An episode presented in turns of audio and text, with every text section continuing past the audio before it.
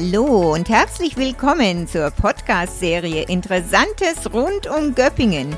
Kurz zu mir, Ursula Weingart-Brodbeck, geboren, aufgewachsen und noch immer hier im Landkreis.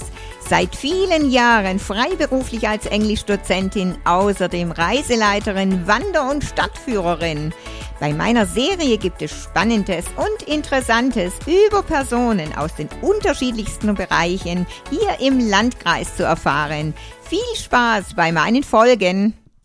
Hallo und herzlich willkommen beim Podcast Interessantes rund um Göppingen. Ich begrüße heute Gabi Schwarz im Landkreis mit Sicherheit bekannt, Prokuristin der Schwarzgruppe. Außerdem hat sie die Leitung der Öffentlichkeitsarbeit, Marketing und Bildung inne und ist zudem noch in vielen Ehrenämtern tätig. Hallo Gabi. Ja, hallo Ursula. Ja, wir sind per Du. Ich freue mich ähm, wirklich auf dich, weil wir kennen uns ja wirklich von früher, ne? von der Mädelszeit. Wir sind ja quasi in der Nachbarschaft zusammen aufgewachsen. Und ja, lustig, wie das Leben so spielt. Wir haben zwar länger nichts voneinander gehört, hin und wieder mal immer sporadisch bei einer Veranstaltung getroffen. Und ähm, ja, jetzt machen wir diese Serie zusammen. Genau. Ich freue mich auch.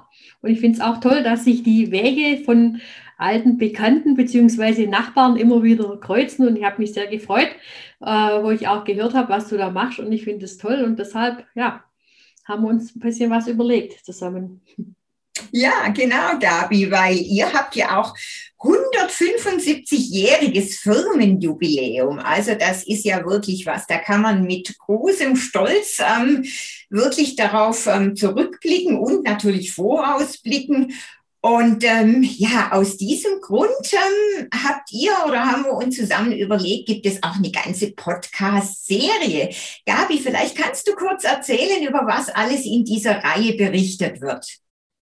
Ja, wir haben uns verständigt, dass wir mehrere Termine machen, weil es gibt einfach viel zu erzählen. Wir starten heute mal mit dem Thema 175 Jahre Wackler äh, und gehen da so ein bisschen in die Geschichte, was so alles passiert ist.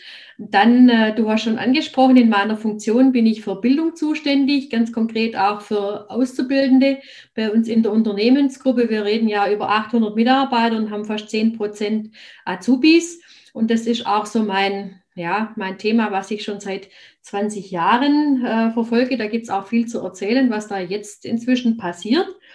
Dann habe ich festgestellt in den ganzen Kontakten, die ich immer wieder habe, dass die Leute interessiert, sag mal, wie, wie ist denn das so? Was hast denn du so seither gemacht und wie bist denn du das geworden, was du heute bist? Deshalb wird es, äh, oder ist es oder unser dritter Teil sein, ein bisschen äh, über meinen Lebensweg zu berichten, wie man so aufwächst als Unternehmertochter und wie man auch in eine Firma reinwächst. Und das vierte Thema ist natürlich das, was uns hauptsächlich beschäftigt in der Firmengruppe, die Logistik. Da wird nämlich äh, leider Gottes in den Medien äh, oft nicht so berichtet, was da tatsächlich dahinter steckt, möchte ich dann mal ein bisschen aufklären und mal ein bisschen Bewusstsein schaffen hier im, in der Region. Weil die Logistik ist die drittgrößte Wachstumsbranche und ja, wir bieten nicht nur sichere Arbeitsplätze, sondern haben, da steckt auch noch viel mehr dahinter und da möchte ich ein bisschen drüber aufklären.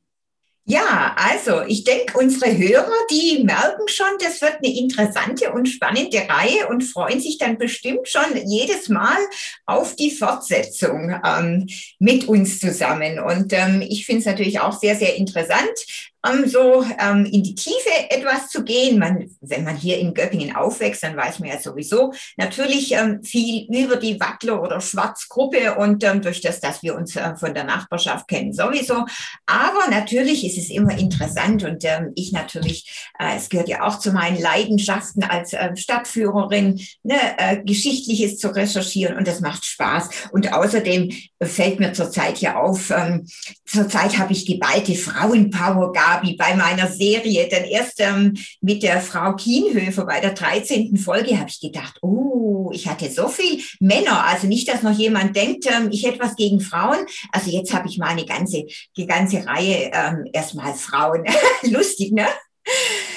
Mhm. Ja, ähm, 175 Jahre Firmenjubiläum. Wie gesagt, ähm, Das ähm, Unternehmen wurde, hm, ja, gibt so ein bisschen zwei Daten, die ich selber sehr wichtig finde. Die Ursprünge gehen ja eigentlich zurück äh, schon auf 1837, also noch länger wie 175 Jahre.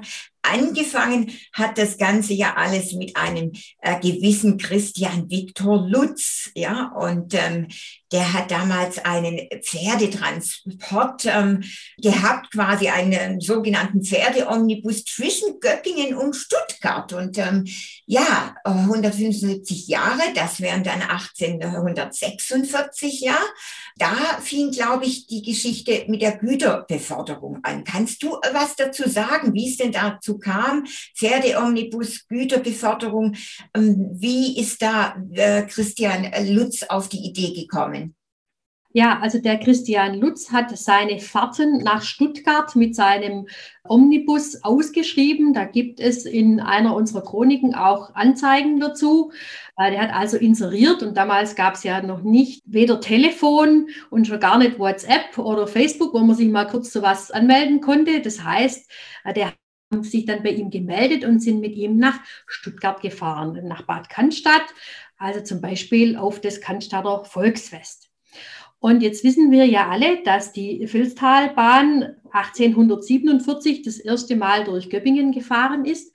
Und durch seine Fahrten nach Stuttgart konnte er natürlich diesen Gleisbau, diesen Bau der Bahn verfolgen, wie weit die fortgeschritten war. Und hat sich dann gleichzeitig überlegt, dass er ja wahrscheinlich dann nicht mehr mit, der, mit dem Pferdeomnibus nach Stuttgart fährt, sondern dass die Leute, die seither nach Stuttgart wollen, dass die dann den Zug nehmen werden. Folglich hat er sich Gedanken gemacht über ein Geschäftsfeld, was er dann bedienen kann und hat so schon ein Jahr vor der Filztalbahn angefangen, Güter mit seinen Pferden zu transportieren. Und deshalb ist das Jahr 1846 auch als Gründungsjahr des Gütertransports festgelegt für die Firma Wackler. Ah, sehr clever, das muss man natürlich sagen. Also sehr fortschrittlich, wie der Herr Lutz damals gedacht hat. Toll, toll, ne? Also sehr wichtig. Und Pferde, ne? Wenn man da so zurückdenkt, Pferde, Omnibus, ich würde mal sagen, die junge Generation, du hast es ja gerade schon richtig angesprochen, ne? Heutzutage Facebook, WhatsApp und ähm, sowieso können sich wahrscheinlich gar keine äh, Beförderung ähm, weder für die Person vorstellen, Pferde, Omnibus und dann auch ähm, im Bereich, ähm, ja, der Güter, ne? Pferde, das ist ähm, was, was sicherlich heute nicht mehr wirklich vorstellbar ist. Oder, oder wie beobachtest du das so bei euren Auszubildenden auch? Ja, also die hören ja natürlich auch von der Geschichte und äh, für die ist es gar nicht mehr so nachvollziehbar, dass das Pferd ja damals praktisch ein Mitarbeiter war und dass die Fuhrleute auch sehr an ihren Pferden hingen und ähm, man ja auch damals schon längere Touren gemacht hat. Also da hat man nicht nur regional jetzt in Göppingen ausgeliefert, sondern da gab es auch schon äh, Begegnungsverkehre. Das heißt, man ist zum Beispiel nach Mannheim gefahren und äh, hat unterwegs dann natürlich die, die Pferde getauscht. Also das war eine Wegstrecke von, von zwei Tagen. Wenn ich überlege, die 200 Kilometer nach Mannheim, die fahren wir heute mit dem LKW in drei oder vier Stunden. Also das sind natürlich auch ganz andere Zeitfenster, die da dahinter waren. Aber ein Stück weit begeistern auch die jungen Leute oder die Leute überhaupt die Pferde und auch Leute, die Wackler von früher kennen, wissen noch, dass wir mit Pferden in der Stadt unterwegs waren und die Pferde, die Wacklergäule, die haben das Stadtbild von Göppingen mitgeprägt. Ja, ist richtig. Da gibt's ja einige Bilder, ne? Äh, und eben auch in eurem tollen Buch, ne? eurer Jubiläumsausgabe zu finden. Und natürlich ja, ja, auch im äh, Museum kommen wir später drauf. Ja, 30 Jahre nach der Gründung oder wie gesagt, sind ja so zwei Daten, wie ich gerade erwähnt habe, die eigentlich wichtig sind. 1837 ja schon mit seiner Ursprungsidee mit dem Pferdeomnibus und ja, nehmen wir mal dieses Datum, also 1867. dann äh, kam dann der Name Wackler ins Spiel. Und zwar hat die ähm, Tochter, also die Friederike, die ja dann äh, berühmt wurde später, die Friederike hat einen Herrn Ludwig Wackler geheiratet. Und ähm, ja, lustigerweise, der kam aus Wasseralfingen. Also als ich äh, ein kleines Mädchen war, da gibt es ja noch diese Geschichte, die wirst du wahrscheinlich auch kennen, Gabi. Man hat sich ja ähm, erzählt, und das erzähle ich immer auch, wenn ich meine Führungen mache auf dem Oberhofenfriedhof, so als Schwank. Ja, die Friederike, die war so wählerisch und ähm, ja, die konnte natürlich keinen Mann finden. Und dann hat ihr Vater gesagt, ja, dann geh doch mal nach Wasseralfingen und lass dir einen gießen. Ne? Du kennst wahrscheinlich den Spruch, Gabi, oder? ein üblicher Spruch, mit dem amüsiere ich oder unterhalte ich dann die Leute im Museum, wo wir später noch draufkommen. Aber ich gebe dir recht, also äh, die Älteren kennen das, lass doch einen Gießen in Wasser Alfingen. Die Jüngeren kennen den Spruch natürlich leider nicht mehr.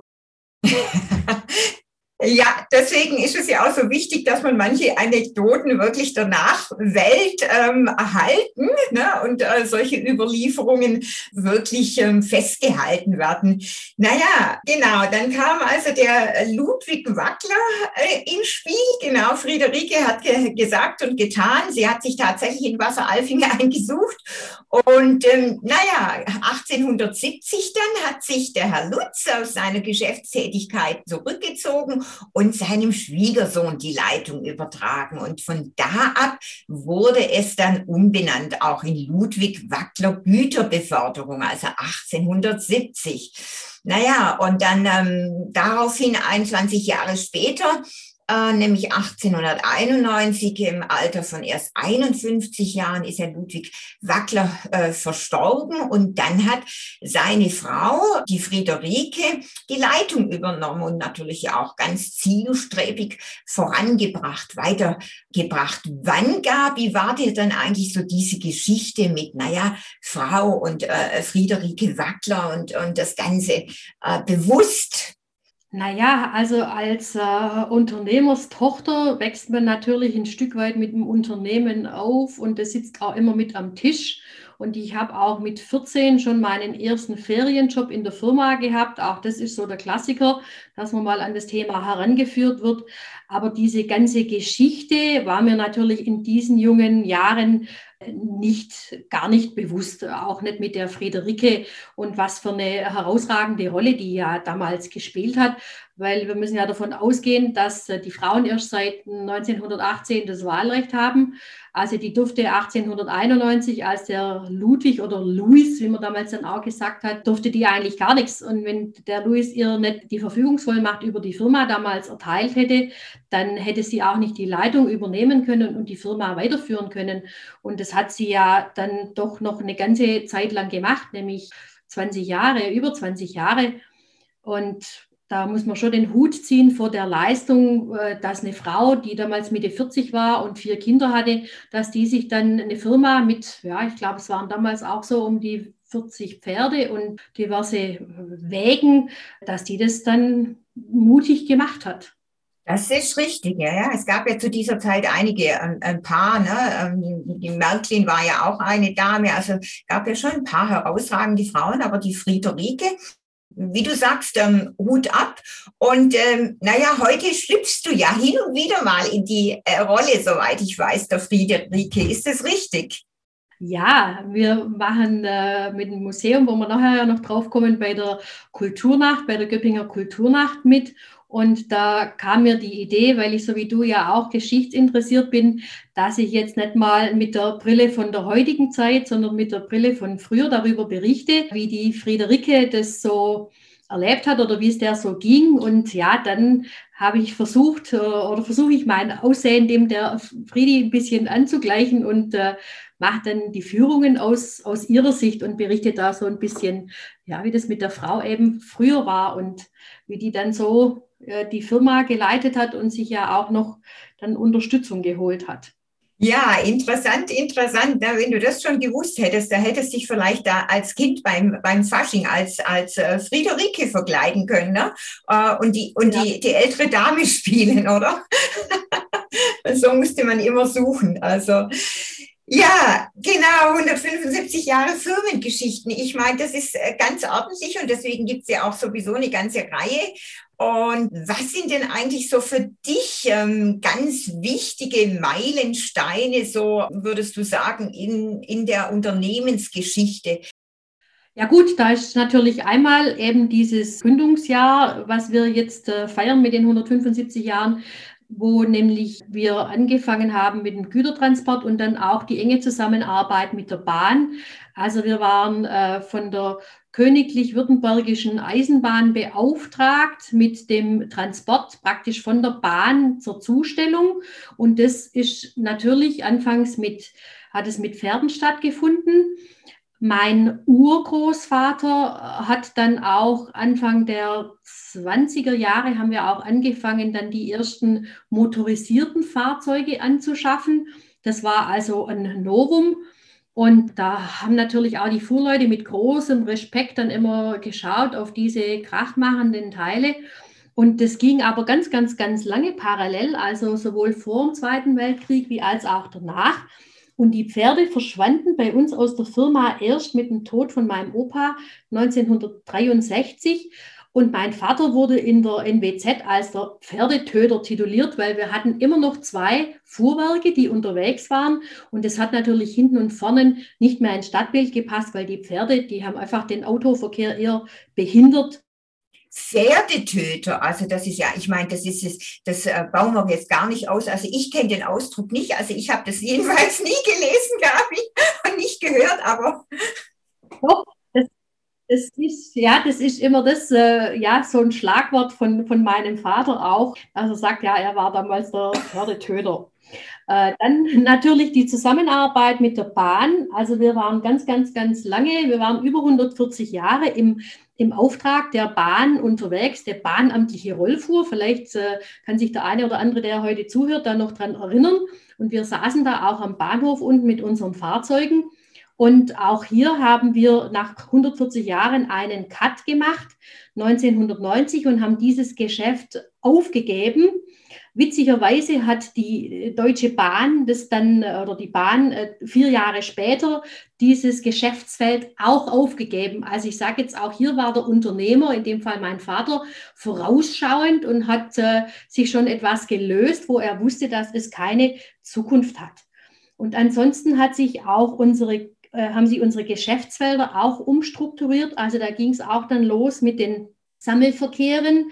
Sammelverkehr heißt, ich habe meinen Kunden hier vor Ort, hole bei dem Ware ab, bündle die und fahre die auf der Strecke zu, äh, zum Beispiel nach Hamburg oder nach München und bringe sie da zu jemand, der das Gleiche auch wieder macht. Das heißt, der nimmt die Ware von uns und teilt die aus und umgekehrt holt der Ware bei seinen Kunden und wenn die in die Region Stuttgart müssen, dann kommt es eben zu uns her. Und da war Anfang der 60er Jahre die prozentuale Anzahl von den Sammelverkehren waren fast nur einstellig und das hat mein Vater sukzessive ausgebaut. Und dann ist natürlich ein Riesenmeilenstein auch der Gang in den Osten. In den Osten, genau. Ja, wie wie, wie kam es ja. dazu? Aber ich muss schon sagen, klar, vorausschauend ist natürlich immer ganz wichtig als Unternehmer und das haben alle bei euch gemacht und, und dein Vater ja auch sehr.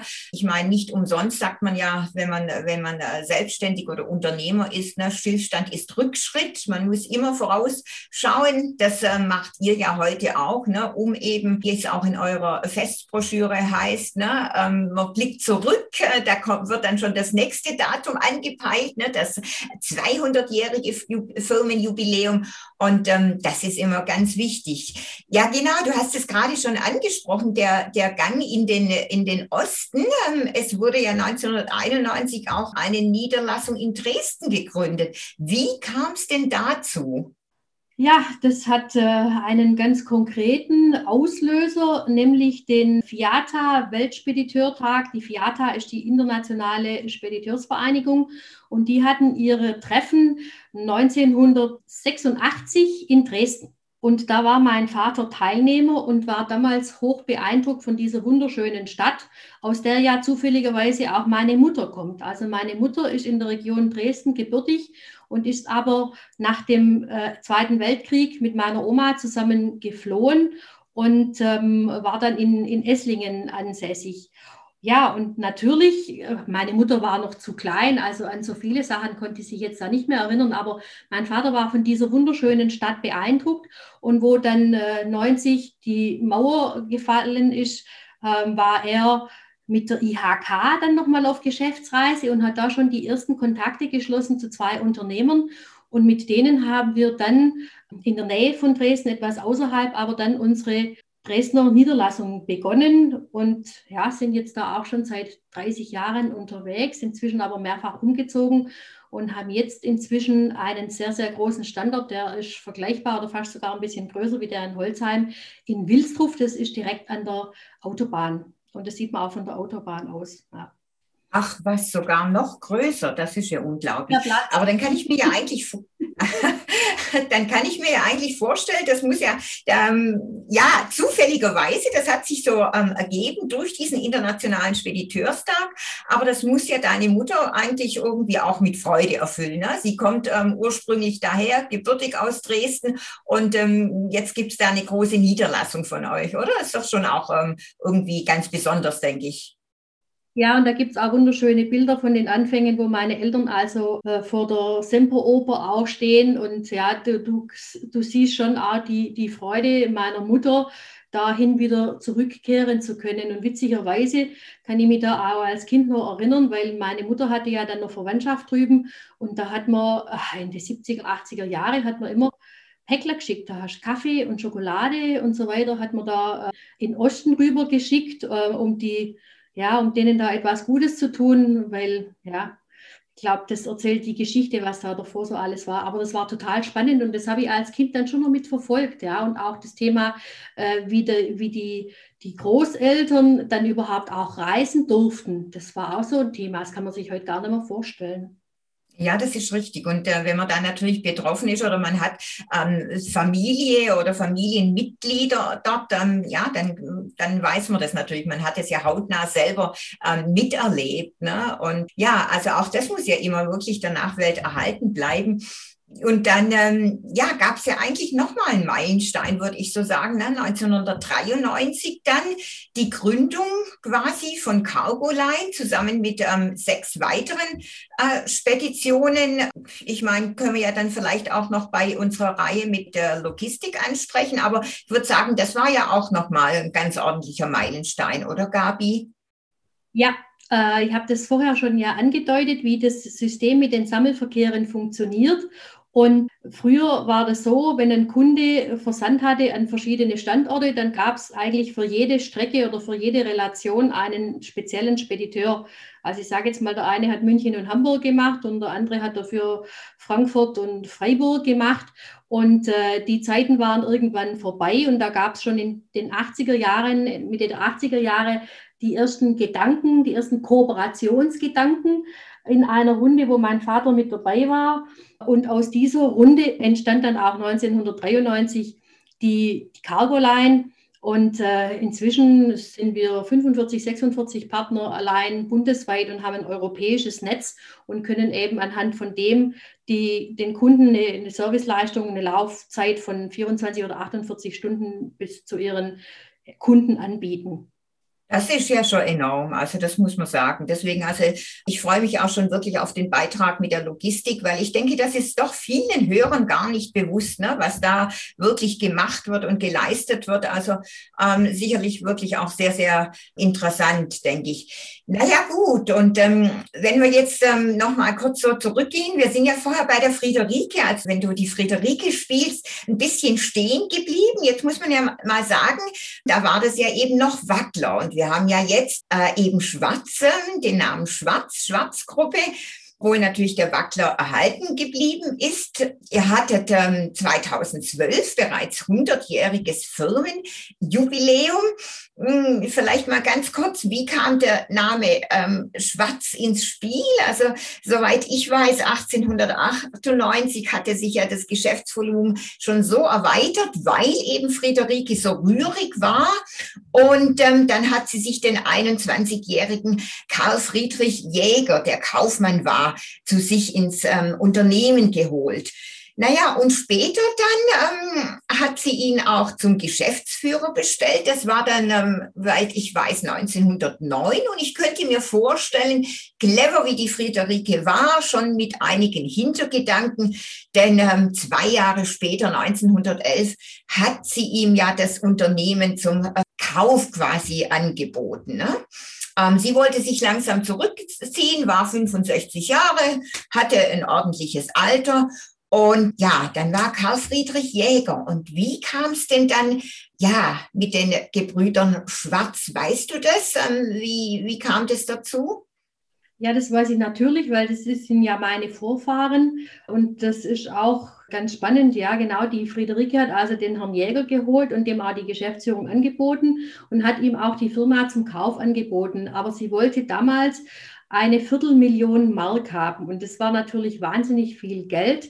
Äh, man muss aber auch verstehen, und wenn wir die alten Inventurlisten anschauen und die Bilanzen, dann wissen wir auch, warum sie so viel Geld dafür haben wollte, weil es war ja außer dem Firmennamen, steckten da ja auch Stallungen, Gebäude, Wohnhaus dahinter und natürlich der ganze Fuhrpark. Also die Pferde, die waren schon einiges wert und die ganzen Wägen.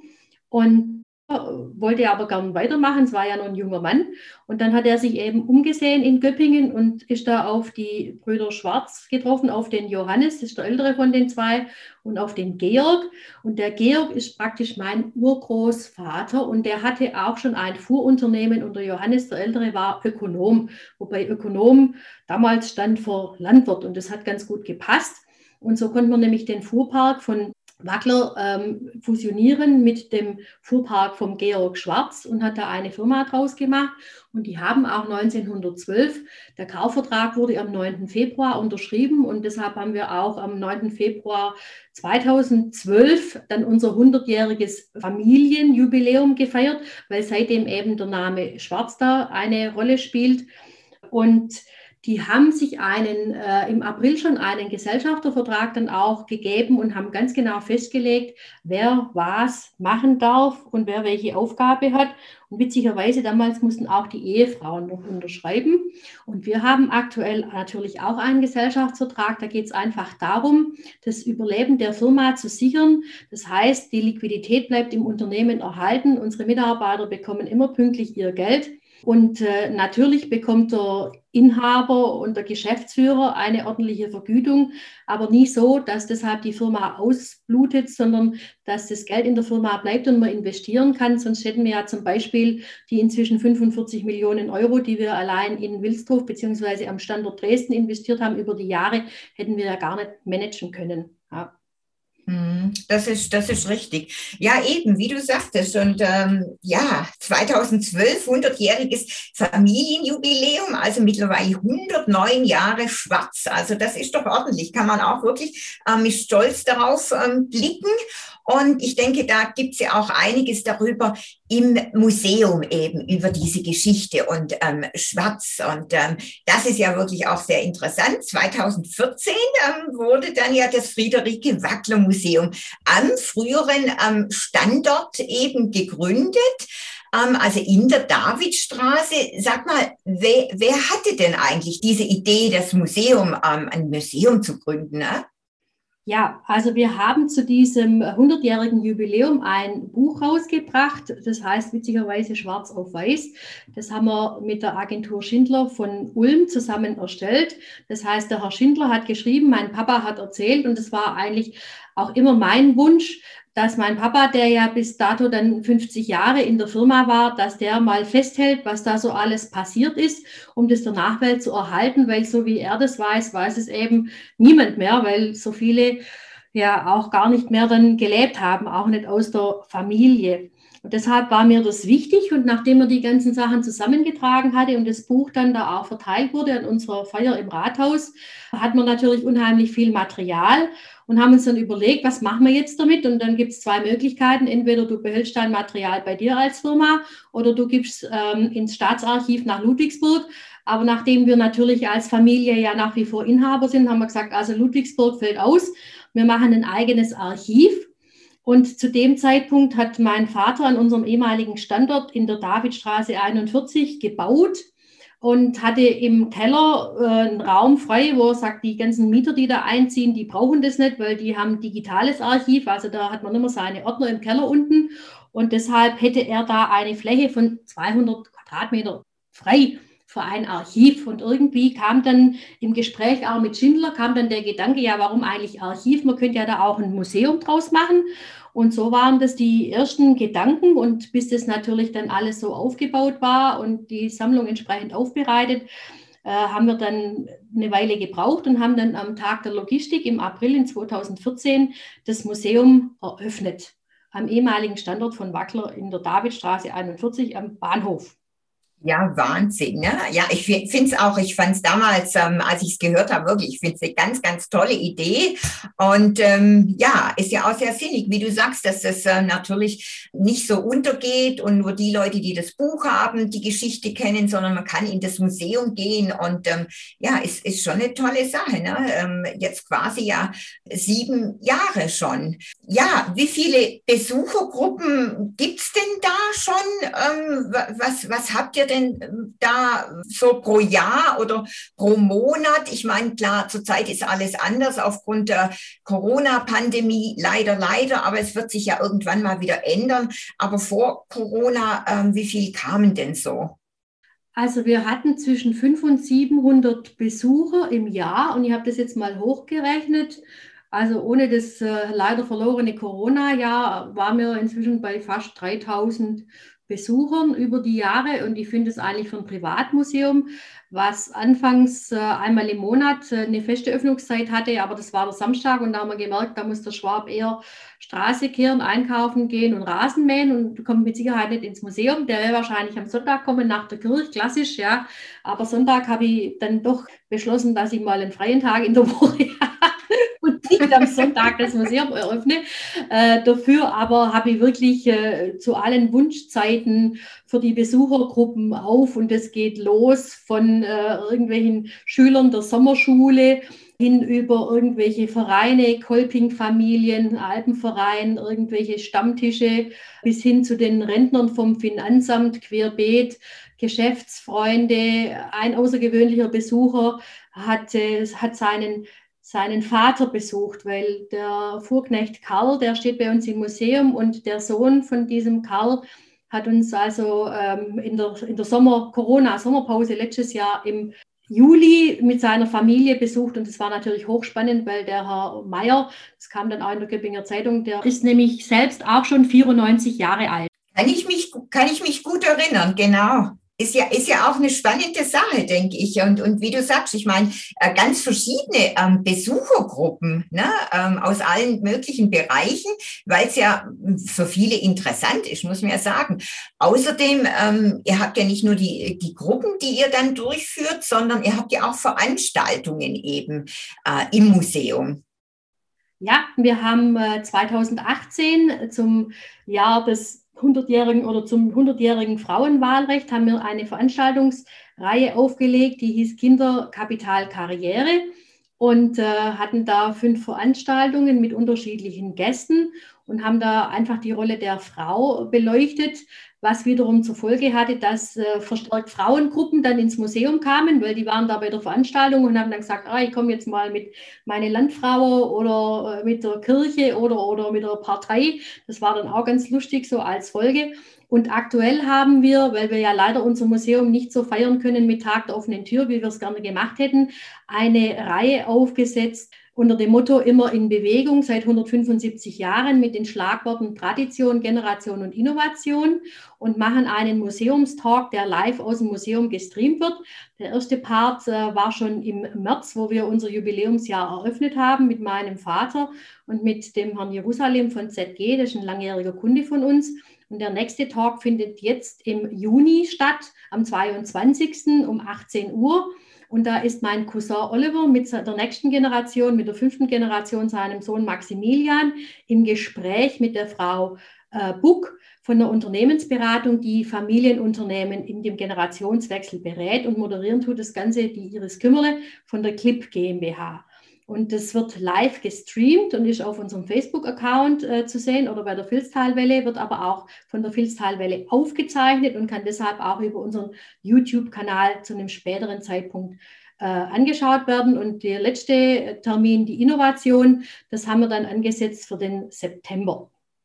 Ja, wunderbar. Das wird ja spannend mit den zwei Museumstalks noch und vor allem natürlich klasse, dass das live gestreamt wird. So können sich das viele anschauen.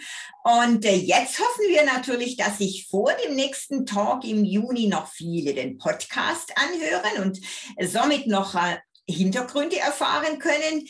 Gabi, schön, dass du dir die Zeit genommen hast für das Gespräch. Es war wirklich interessant. Auch ich habe wieder einiges dazu gelernt und erfahren.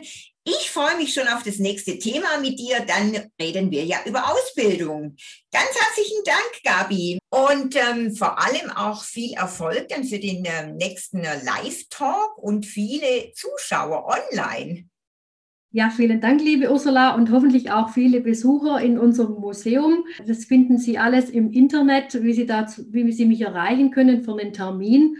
Und ich denke ja mal, dass die Corona-Zeiten jetzt besser werden und mit kleinen Gruppen können wir ja jetzt diese Woche schon wieder starten und es wird ja hoffentlich auch besser. Und ich freue mich, weil dann kann ich Ihnen natürlich noch wesentlich mehr zur Geschichte erzählen, außer diesen Facts von heute, weil es gibt da unheimlich viele Geschichten aus der Familie. Genau schauen Sie mal vorbei und wir hören uns bald wieder. So ist es. Gabi, dann mach's gut und tschüss. Tschüss, danke dir.